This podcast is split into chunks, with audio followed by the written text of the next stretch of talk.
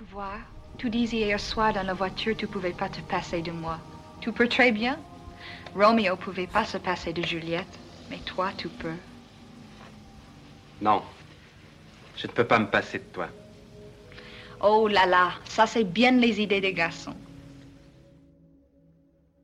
Bonjour et bienvenue dans ce nouvel épisode de Confine Love. J'espère que tu as passé une bonne journée. Avant de te laisser avec l'épisode, n'oublie pas que si toi aussi tu veux partager ton histoire, tu peux me l'envoyer à confinelove at gmail.com en version audio MP3 ou à l'écrit. Toutes les informations sont en description du podcast et d'épisode. Je ne t'en dis pas plus et je te laisse avec l'histoire du jour. J'espère qu'elle te plaira. Alors, pour l'histoire du jour, on m'a envoyé un témoignage écrit, donc comme d'habitude, c'est moi qui vais le lire. Et aujourd'hui, c'est une histoire d'amour qu'on m'a racontée, qui n'est pas très longue.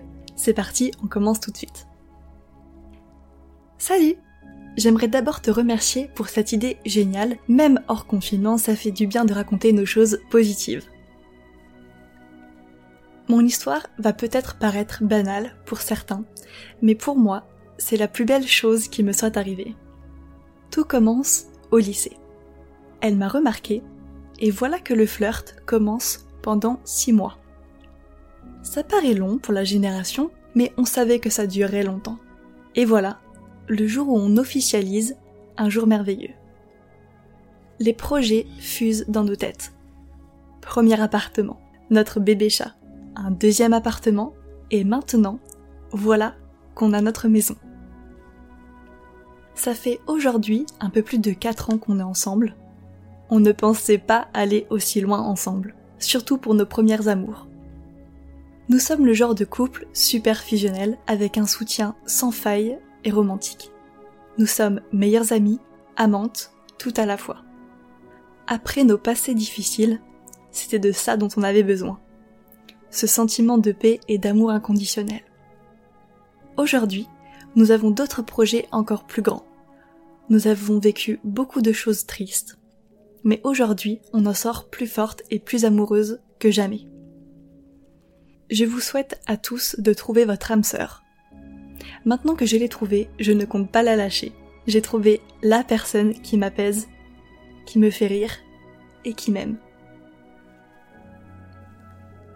Alors, comme je vous ai dit, le témoignage d'aujourd'hui est un petit peu court, mais il n'en est vraiment pas moins intéressant, bien au contraire. Je pense que tout est dit. Alors, je ne sais pas si ça s'est ressenti dans le témoignage, mais pour moi, ça me tient à cœur de préciser que ce sont bien deux femmes qui sont en couple ensemble. Je pense que c'est vraiment très important de représenter tous les couples dans ce podcast. Alors effectivement, tout est dit. Je ne sais pas si j'ai grand chose à rajouter. On sent vraiment tout l'amour qui se dégage entre vous dans ton message. Alors c'est marrant parce que pour la petite histoire, moi je viens tout juste de terminer la série The Hunting of Bly Manor. Et ça me fait évidemment penser au couple, alors j'ai spoilé personne, attention, mais ça me fait évidemment penser au couple euh, dans le dernier épisode, et j'ai vraiment l'impression que c'est ce type d'énergie qu'il y a entre vous, je ne sais pas si tu as vu la série, toi qui m'as écrit, mais voilà, visiblement, enfin en tout cas on sent que vous êtes vraiment fait pour être ensemble, et je vous souhaite bien sûr toutes les deux le plus grand des bonheurs ensemble, et je suis persuadée que tout ira bien pour vous dans votre nouvelle maison. Donc voilà, on en a fini pour l'épisode du jour, moi je vais m'arrêter là. Et voilà pour l'histoire du jour. N'oublie pas que si elle t'a plu, tu peux me laisser un avis sur Apple Podcasts. Ça me fait vraiment super plaisir de lire vos retours. Moi, je te laisse ici et je te dis à demain. Salut